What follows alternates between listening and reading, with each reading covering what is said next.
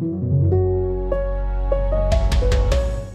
In Österreich macht gerade der schöne Begriff Schnitzelpanik Schlagzeilen. Schnitzelpanik. Die Angst der Ungeimpften, nicht mehr ins Restaurant gehen zu dürfen und ihr geliebtes Wiener Schnitzel serviert zu bekommen. Denn Österreich hat auf die ebenfalls sehr hohen Inzidenzen und Ansteckungsraten, auf die fehlende Impfbereitschaft inzwischen reagiert und einen 2G-Erlass beschlossen. Nur Geimpfte dürfen noch am öffentlichen Leben teilnehmen, in die Kaffeehäuser gehen, in Restaurants, Bars, auf Konzerte Konzerte, zu Sportveranstaltungen, auch auf die Skipiste. Und was passiert?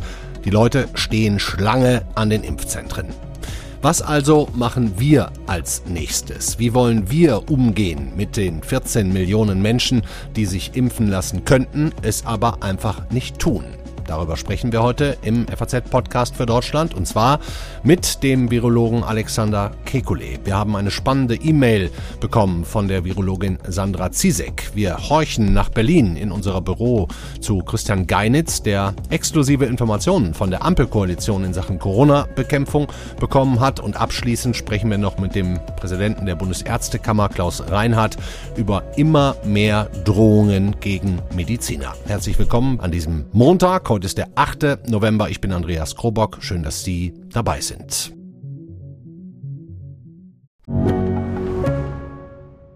Ich bin Dr. Robin John, Allgemeinarzt in Schönebeck. Das ist 15 Kilometer von Magdeburg entfernt und trotzdem zu weit, um hier Nachwuchs zu finden. Immer mehr Praxen im Salzlandkreis bleiben unbesetzt und Patienten haben lange Wege und noch längere Wartezeiten. Das muss sich ändern.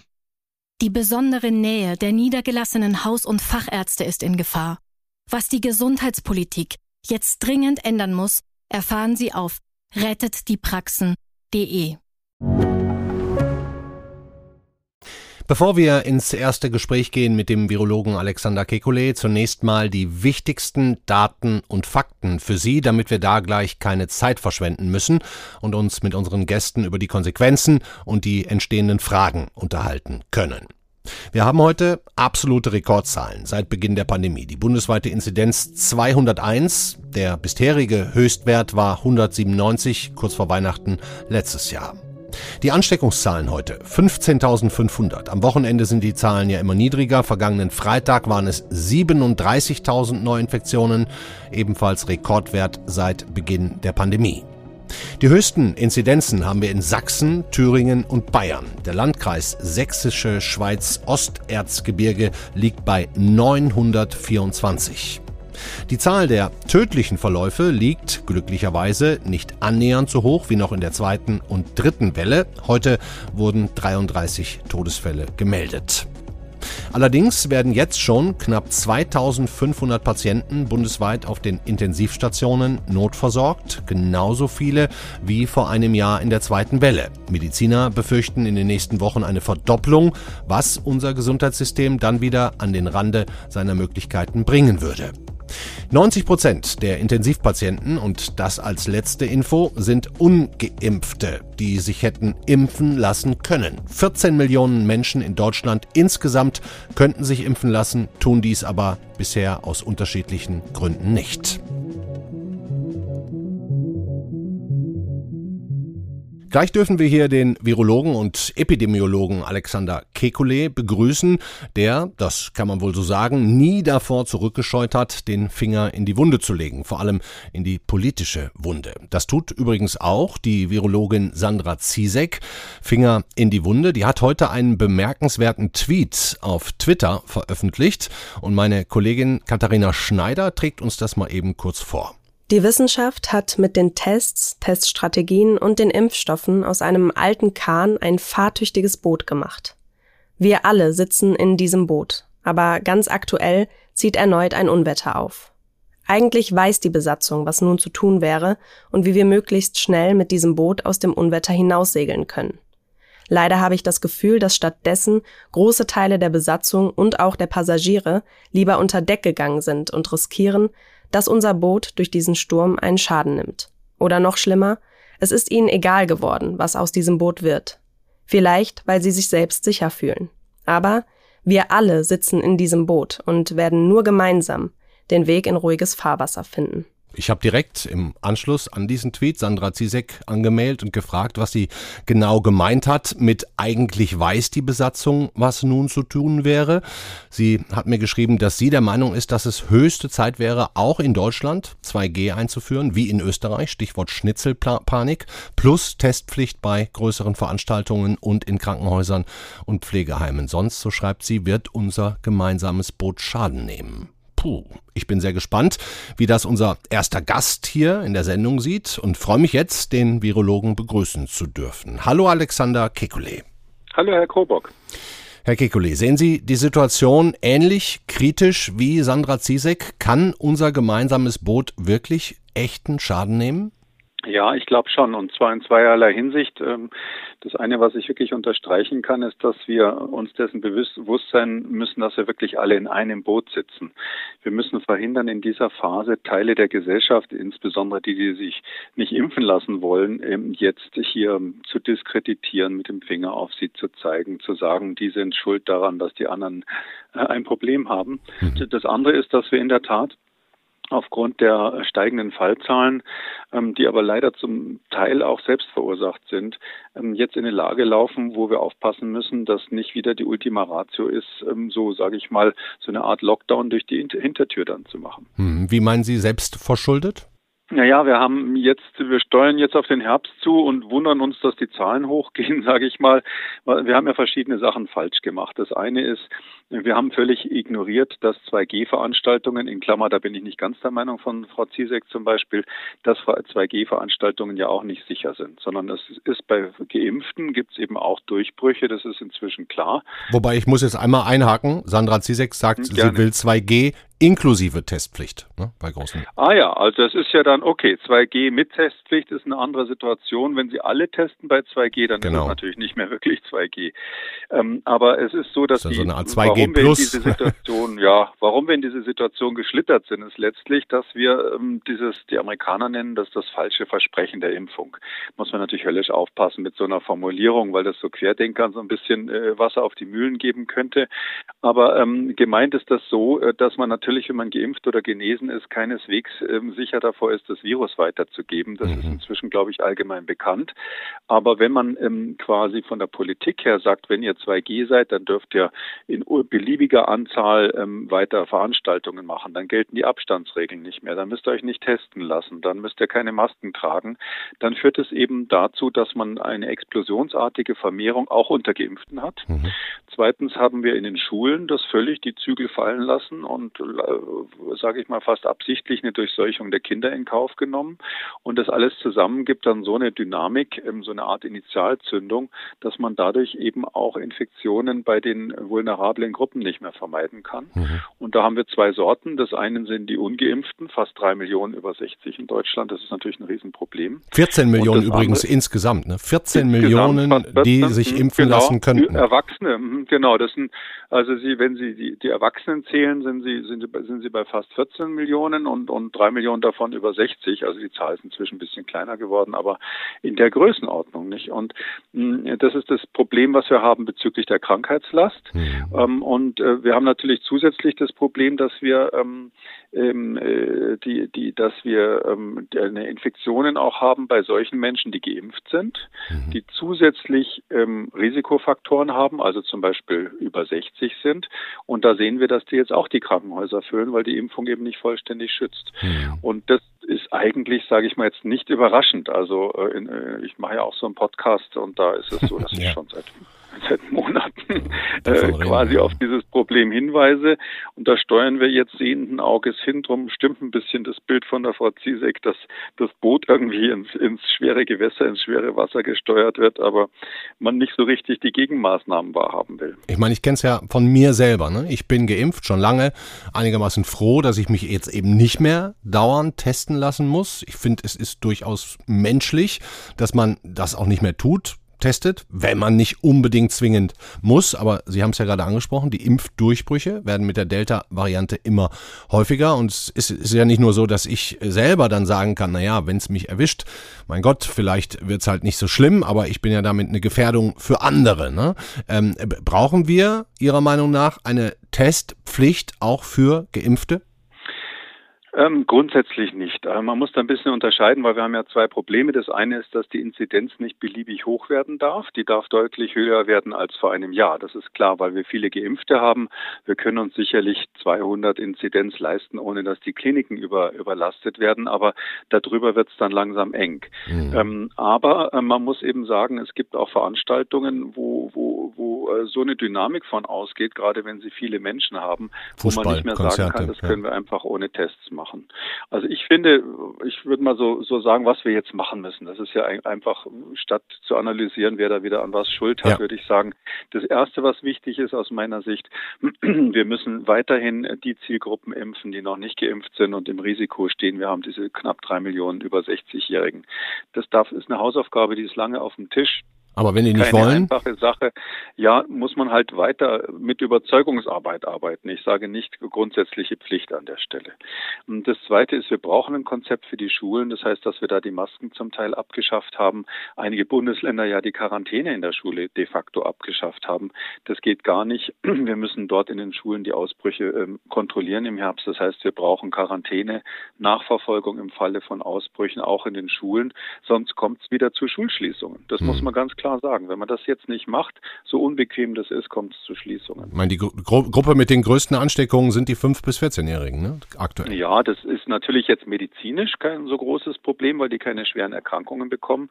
Aber die sind, wenn Sie so wollen, die Zündschnur, dann die, die führt dann zu den Risikogruppen eines Tages, wenn dann die Kinder nach Hause kommen, stecken in der Familie das kleine neugeborene Geschwisterchen an oder den Opa, der zwar geimpft ist, aber wo die Impfung vielleicht eine Weile zurückliegt und ähnliches. Mhm. Ähm, was ich auch finde, ganz dringend finde, ist, dass wir die Gratistests wieder brauchen. Sie wissen wahrscheinlich, dass ich schon immer dagegen war, die abzuschaffen. Ja. Inzwischen gibt es da gewissen politische ähm, Tendenzen, die sagen, man soll das wieder einführen, finde ich richtig. Kann ich Sie direkt Ja. jetzt mal kurz unterbrechen, denn Na ich habe gerade eben eine Nachricht von unserem Berliner Wirtschaftskorrespondenten Christian Geinitz bekommen, wirklich vor anderthalb Minuten. Der hat aus Verhandlungskreisen der Ampelkoalition erfahren, dass die kostenfreien Covid-Tests wieder eingeführt werden sollen. Ne? Am Donnerstag kommt das dann in erster Lesung in den Bundestag. Da soll dann auch das Ende der epidemischen Notlage beschlossen werden, was Markus Söder ja im Vorfeld schon als absurd bezeichnet hat. Wie, wie sehen Sie jetzt die, also Sie sagen, okay, kostenlose Covid-Tests, wenn die wieder kommen, sind Sie sehr, ja, sehr, sehr mit schon immer einverstanden. dagegen, Mhm. mache ich einen Haken dahinter.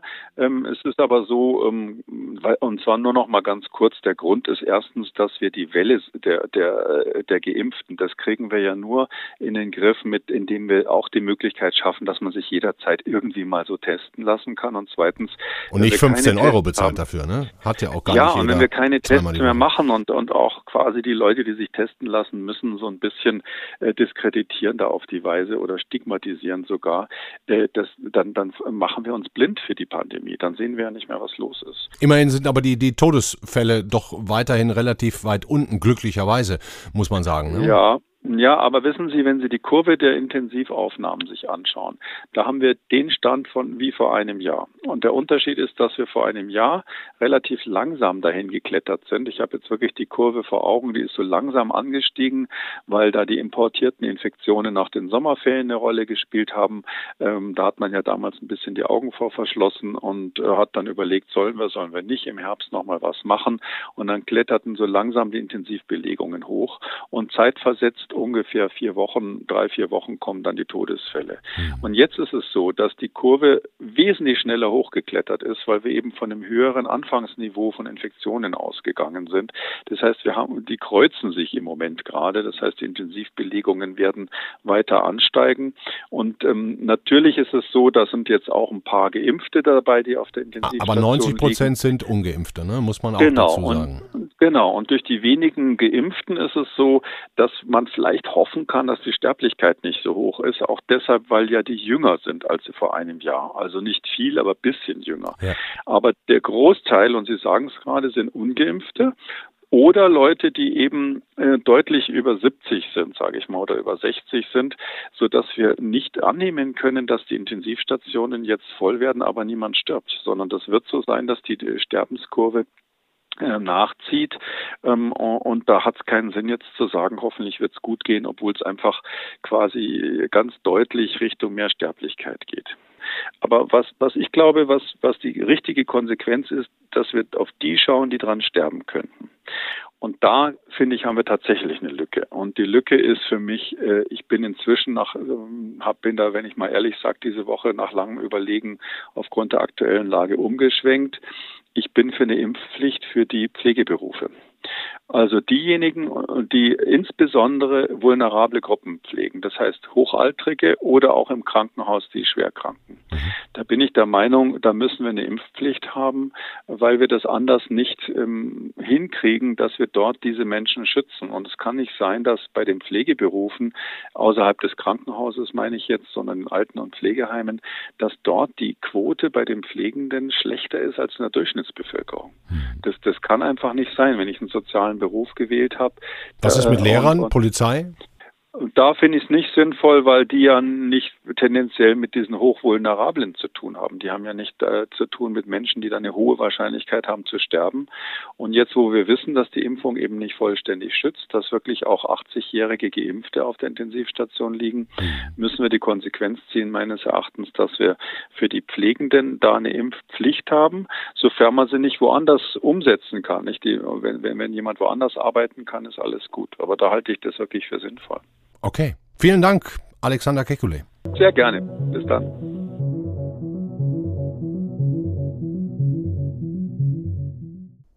Was wir natürlich jetzt machen müssen, bevor wir mit dem Präsidenten der Bundesärztekammer über die immer mehr werdenden Drohungen gegen Mediziner und medizinisches Personal sprechen, wir müssen natürlich kurz bei unserem Berliner Kollegen anrufen und ihn nach den exklusiven Informationen fragen, die er aus den Ampelkreisen in Sachen Corona-Bekämpfung bekommen hat. Tun wir jetzt. Hallo Christian Geinitz. Schönen guten Tag. Herr Geinitz, so sehr ich mich freue, dass Sie an diese Infos gekommen sind, mich wundert es aber dennoch, dass da die Koalierer offensichtlich ihr Schweigegelübde über nicht öffentliche Verhandlungen aufgegeben haben und Ihnen diese Informationen gesteckt haben. Oder war das in diesem Fall sogar Absicht? Das kann ich so nicht sagen, was dahinter steckt. Ähm, wenn man nachbohrt hin und wieder, dann kriegt man ja was raus. In dem Falle war ja schon in der Welt, dass die möglicherweise diese Corona-Schnelltests, die kostenfreien, wieder eingeführt werden sollten, einfach ja. weil sich herausgestellt hat, dass offensichtlich nicht funktioniert, über das kostenpflichtig machen die Impfquote zu erhöhen. Denn das war ja durchaus eine eine Überlegung im Oktober, diese äh, Tests dann für Personen, die theoretisch impffähig wären, kostenpflichtig zu machen. Das hat nicht so richtig funktioniert, wie man an der geringeren oder der vergleichsweise geringen Impfquote sieht. Mhm. Und deswegen liegt es jetzt eigentlich äh, vor dem Tor, dass man da was tut. Und in der Tat hat sich ja auch heute ähm, das Bundesgesundheitsministerium bereit erklärt, vorübergehend über die Wiedereinführung kostenloser Schnelltests nachzudenken. Insofern ist das im politischen Berlin jetzt, ich will nicht sagen Konsens, aber es zeichnet sich doch ab, dass das kommen wird. Hm. Und dann wurde ja auch beraten, ob der Corona-Notstand offiziell beendet wird, die epidemische Lage von, so heißt es da, nationaler Tragweite. Die läuft ja am 25. November aus und jetzt hören wir heute am Tag mit der höchsten Inzidenz seit Beginn der Pandemie. Der Notstand soll beendet werden. Herr Geinitz, wie wird das begründet? Leuchtet ja nicht auf den ersten Blick ein. Das leuchtet auf den ersten Blick erstmal nicht ein. Wenn man aber ein bisschen nachbohrt, leuchtet es sehr wohl ein. Dieser Notstand in der Präambel steht schon, er kann sozusagen ausgerufen werden vom Bundestag, muss er ja beschlossen werden, ähm, wenn eben sozusagen die, die nationale Volksgesundheit gefährdet ist. Das mhm. bedeutet mehr oder minder flächendeckend und für mehr oder minder alle. Beides ist nicht gegeben. Auf, obwohl wir hohe Inzidenzen haben, sind diejenigen unter uns, die doppelt geimpft sind, doch sehr gut geschützt. Das ist der eine Grund, warum man nicht von einer nationalen Notlage sprechen kann. Und der zweite ähm, Grund ist ja auch tatsächlich, dass es in Schleswig-Holstein völlig aussieht als in Sachsen oder in Bayern, was die Inzidenzen anbelangt. Es ist ja ganz sehr, sehr auffällig, das darf man nie vergessen, dass dort, wo geringe Impfquoten vorliegen, die Inzidenzen besonders hoch sind. Und insofern macht es schon durchaus Sinn zu sagen, es liegt keine epidemische Notlage für ganz Deutschland vor mhm. und wir müssen eine Anschlussregelung finden und mit der setzt sich gerade die Ampel auseinander. Und letzter Satz dazu, wir dürfen auch nicht vergessen, der Bundesgesundheitsminister selber hat ja durchaus auch gesagt, ähm, wir sollten diese Notlage auslaufen lassen. Die wird ja nicht abgeschafft, sondern muss immer wieder verlängert werden. Wie Sie richtig sagen, läuft sie jetzt aus. Man möchte sie nicht verlängern. Ist auch im Sinne von Herrn Spahn. Er hat sich allerdings äh, doppelte blaue, äh, rote Nase heute gehört, äh, geholt. Von Herrn Altmaier, der sagt, es sei falsch, also sein Wirtschaftsministerkollege, aber auch Markus Söder mhm. aus äh, München hat heute wieder gestänkert und hat gesagt, das sei falsch gewesen, der Bundesgesundheitsminister vorgeschlagen habe, diese nationale Notlage auslaufen zu lassen. Hm, an diesem Corona-Notstand, diesem bundesweiten Ding, da hängen aber auch noch so ein paar spezielle Regeln, wenn mich nicht alles täuscht, zum Beispiel Kinderkrankengeld oder die ganzen Arbeitsschutzregeln. Wie geht man jetzt mit, mit, mit diesen Dingen um? Werden die auch alle aufgegeben? Nein, die bleiben erhalten. Das sieht dieser Entwurf, der hier neben mir liegt, vor, dass das soweit erhalten bleibt. Diese Dinge ja.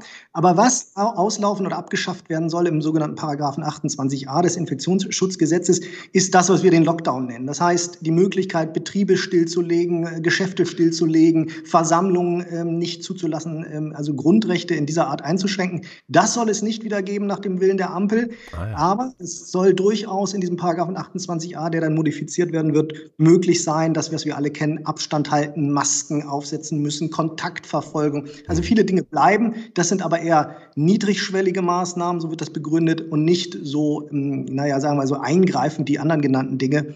Und äh, das möchte man bundeseinheitlich regeln, dass die Länderparlamente, das ist auch wichtig, das nicht noch einmal beschließen müssen, sondern bundeseinheitlich ist klar, Masken dürfen zum Beispiel verordnet werden. Mhm. Wurde denn auch über eine Impfpflicht für Pflegeberufe, wie es gerade Alexander Kekulé gefordert hat, oder über 2G plus Testpflicht, österreichisches Modell, Schnitzelpanik als Stichwort, wie es Sandra Zizek befürwortet, wurde darüber gesprochen? Ob darüber gesprochen wurde, weiß ich nicht. Es steht jedenfalls nicht in diesem Entwurf, der mir hier vorliegt. Dazu muss ich aber sagen, das ist nicht notwendigerweise die letzte Fassung. Wie wir alle wissen, ähm, diese Vorlagen werden alle immer noch im parlamentarischen Weg verändert. Sie liegen jetzt äh, tatsächlich bei der alten Bundesregierung sehr skurrilerweise, aber da müssen sie auch noch mal durch. Das will die äh, Ampel so, äh, die ja noch gar keine eigene Regierung bilden kann. Mhm, mhm. ähm, also da gibt es einen Austausch zwischen dem, was früher Opposition war und dem, was früher Regierung war, was sich jetzt ja umdreht. Insofern ähm, ist es ist davon jetzt nicht die Rede, jedenfalls in diesem Papier. Mhm. Und jetzt ist der weitere Ablauf wie? Am Donnerstag kommt das in erster Lesung in den Bundestag. Wann wird das beschlossen? Wie ist da der weitere Ablauf?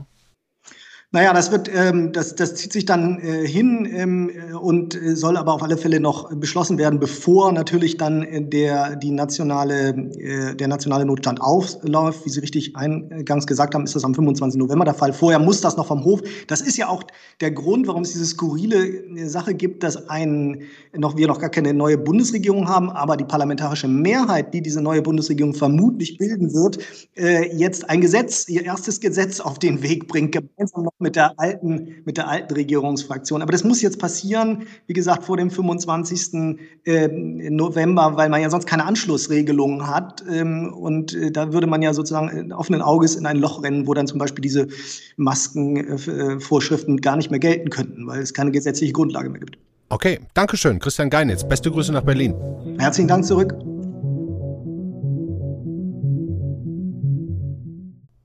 Ich will jetzt zum Ende hin noch mal kurz auf unseren Aufmacher gestern in der Sonntagszeitung kommen, der, wie ich finde, eine Art Spitze des Eisbergs in der ganzen Diskussion um Impfbereitschaft ist, nämlich immer mehr Angriffe auf Impfärzte. Beschimpfungen, Verleumdungen, ja sogar Morddrohungen sind inzwischen keine Einzelfälle mehr. Es gibt Hausärzte, die brauchen Polizeischutz. Darüber müssen wir reden und tun das mit dem Präsidenten der Bundesärztekammer. Hallo Klaus Reinhardt. Ich grüße Sie. Hallo. Herr Reinhardt, der Deutsche Ärztetag hat vergangene Woche gefordert, Gewalt gegen medizinisches Personal gesellschaftlich zu ächten. Tun wir von der FAZ sehr gerne.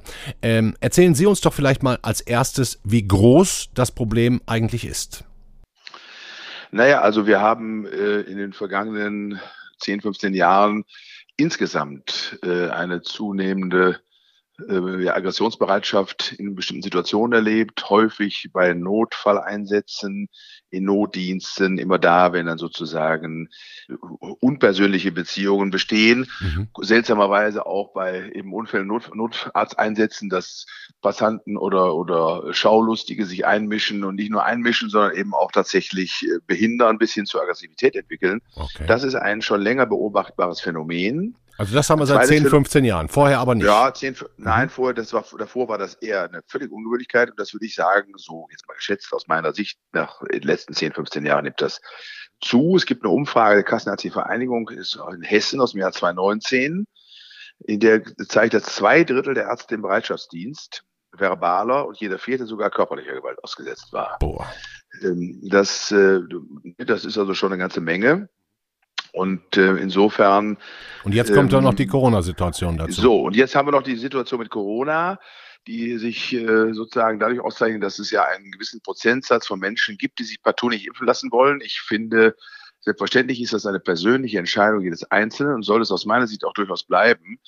Trotzdem ist es so, dass wenn Menschen sich sozusagen aggressiv, verbal aggressiv gegen äh, Ärzte und Ärzte, die impfen, wenden oder auch gegen Forscher. Ich weiß zum Beispiel, dass der Herr Drosten als Virologe der sehr, früh Morddrohungen bekommen schon. Ja. ja. genau, sehr früh schon und sich dann auch ganz bewusst aus äh, Medien auch zurückgenommen hat. Ne? Mhm. Also äh, weil ihm das einfach zu viel wurde und er gesagt hat, ich, ich äh, habe also auch keine keine Lust und auch bin wenig, wenig angetan davon, wenn ich also mich öffentlich hm. zu bestimmten Dingen äußere, dann solche Reaktionen erleben zu müssen. Und das sind ja Menschen, die wir offensichtlich auch mit Argumenten gar nicht erreichen können, sich impfen zu lassen. Aber ich meine, es sind ja zwei verschiedene Paar Schuhe. Ne? Der, der eine ja, entscheidet, ich lasse mich nicht impfen und ja, der andere sagt, ich lasse mich impfen, aber weder übt der eine dann Gewalt auf den anderen aus, noch andersrum. Ne? Natürlich, gen genauso. Wir wollen jetzt auch nicht jeden, der sich nicht impfen lassen möchte, zu aggressiven Impfgegnern erklären. Also nicht, dass man hier Missverständnisse produziert. Aber es gibt eben tatsächlich einen gewissen Kreis. Das sind Menschen, die beziehen, glaube ich, ihre Informationen auch überhaupt gar nicht mehr aus öffentlichen Medien, öffentlich-rechtlichen oder auch privaten Medien, sondern die beziehen tatsächlich, die sind tatsächlich in der Internetblase miteinander gefangen. Telegram, ja. Und, äh, und insofern muss man sagen, glaube ich, ist es schwer, sie zu erreichen, aber da macht sich eine Subkultur breit, finde ich jedenfalls, die bemerkenswert ist. Ja und von der auch äh, das BKA äh, sie als äh, relevantes Risiko im Zusammenhang mit Angriffen auf Impfzentren und Arztpraxen einstuft. Hm. Ja. Hm. Exakte Fallzahlen haben wir keine. Hm. Ist auch schwer, ist auch eine hohe Dunkelziffer schwer. wahrscheinlich. Ne? Hohe Dunkelziffer, nicht alles davon wird angezeigt oder irgendwo äh, äh hingemeldet. Müsste man mal drüber nachdenken, ob man vielleicht bei den Ärztekammern zumindest mal eine Art von Meldesystem einrichtet, damit man mal überhaupt ein, Gefühl für die Quantität dieses Phänomens erhält. Ja.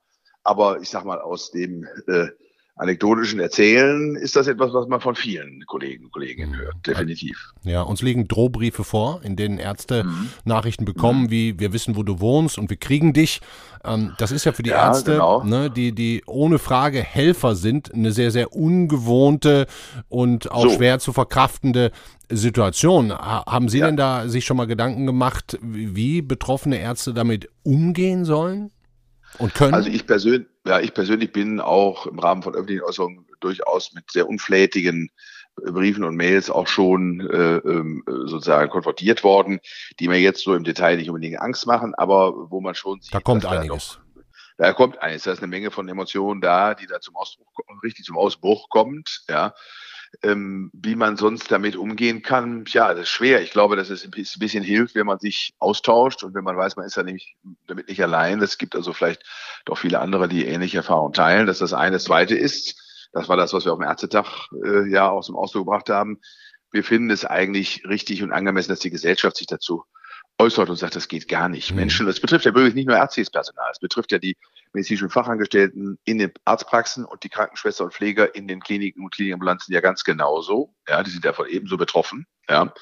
Und die gehören in diesem Kontext aus meiner Sicht absolut mit erwähnt und alle miteinander versuchen ja tatsächlich, wie Sie eben schon richtig gesagt haben, zu helfen und im Idealfall ja sogar zu heilen. Mhm. Und ich finde, jemand, der sich mit dieser Motivation auf den Weg macht, dem dann so zu begegnen, ist ein absolutes Unding. Absolut. Der, Neu der Neu-Ulmer Hausarzt Christian Kröner, der, der medial nicht unbekannt ist, schon bei Markus Lanz gesessen mhm. hat und da auch ganz mhm. aktiv für Impfungen wirbt, auch für Kinder ab zwölf, ähm, mhm. der hat, wie er uns erzählt hat, inzwischen 280 Strafanzeigen gestellt. Also mhm. Arzt zu mhm. sein scheint ja dann, wenn man sich ein bisschen aus dem Fenster lehnt, fast schon so eine ja. Art Hochrisikoberuf zu werden. Ja, ja, also äh, definitiv. Ja, wenn man da sehr portierte und klare Positionen einnimmt, das sehr öffentlich macht, dann äh, ist das äh, sicher der Fall. Hm. Wären Sie angesichts dieser Situation wieder für eine flächendeckende Öffnung der Impfzentren, um die Ärzte zu entlasten?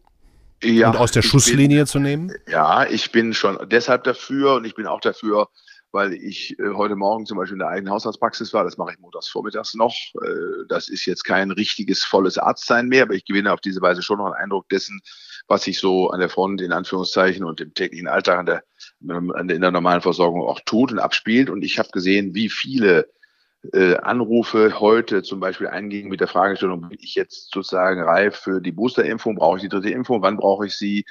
So, und wir, wir werden zum jetzigen Zeitpunkt, wir haben massenweise Patienten, die noch weit, die über 80 sind, die noch nicht ihre dritte Impfung erhalten haben. Hm. Jetzt aber dran werden, weil es bei denen länger als sechs Monate her ist. Und das war auch absehbar. Und wir sind mit dem Influenza-Impfungsgeschäft, mit den normalen Infekterkrankungen, die jetzt auch noch äh, aktuell in erheblichem Maße äh, durch die Praxen gehen und den dann jetzt nach immer noch nicht erstmalig geimpften, beziehungsweise den jetzt das dritte Mal zu impfenden, so komplex gefordert, dass ich glaube, es hat wenig, es ist sehr, nicht sehr sinnvoll, darüber nachzudenken, schaffen das die Hausärzte, schaffen sie das nicht. Hm. Die Hausärzte tun alles, was sie können, das ist gar keine Frage. Aber ich glaube, dass es ganz gut wäre, wenn man an ein paar anderen Stellen das auch noch machen könnte und die Arbeit verteilte, dann ginge es schneller, sicherer und vielleicht wäre der Aspekt, den Sie eben genannt haben, auch noch ein bisschen mit abgedeckt, dass man sagen kann, es verteilt sich dann der Unmut auf mehr Menschen, auf mehr Institutionen. Das erleichtert vielleicht im Einzelnen auch. Mhm. Dankeschön, Klaus Reinhardt. Ja, ich danke Ihnen. Alles Gute.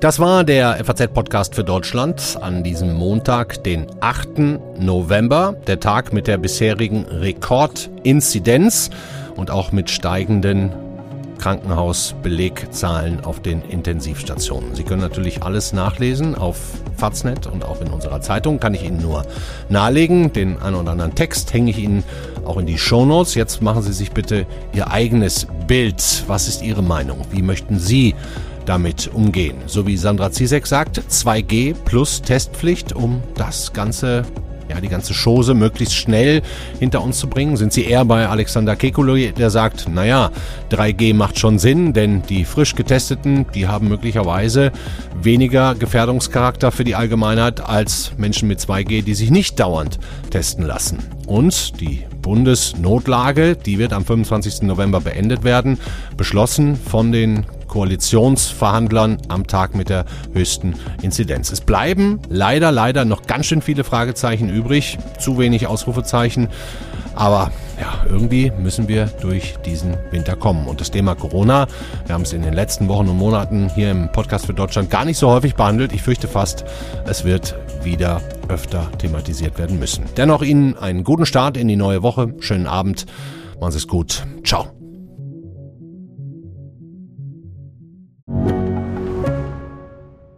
Ich bin Dr. Robin John, Allgemeinarzt in Schönebeck. Das ist 15 Kilometer von Magdeburg entfernt und trotzdem zu weit, um hier Nachwuchs zu finden. Immer mehr Praxen im Salzlandkreis bleiben unbesetzt und Patienten haben lange Wege und noch längere Wartezeiten. Das muss sich ändern.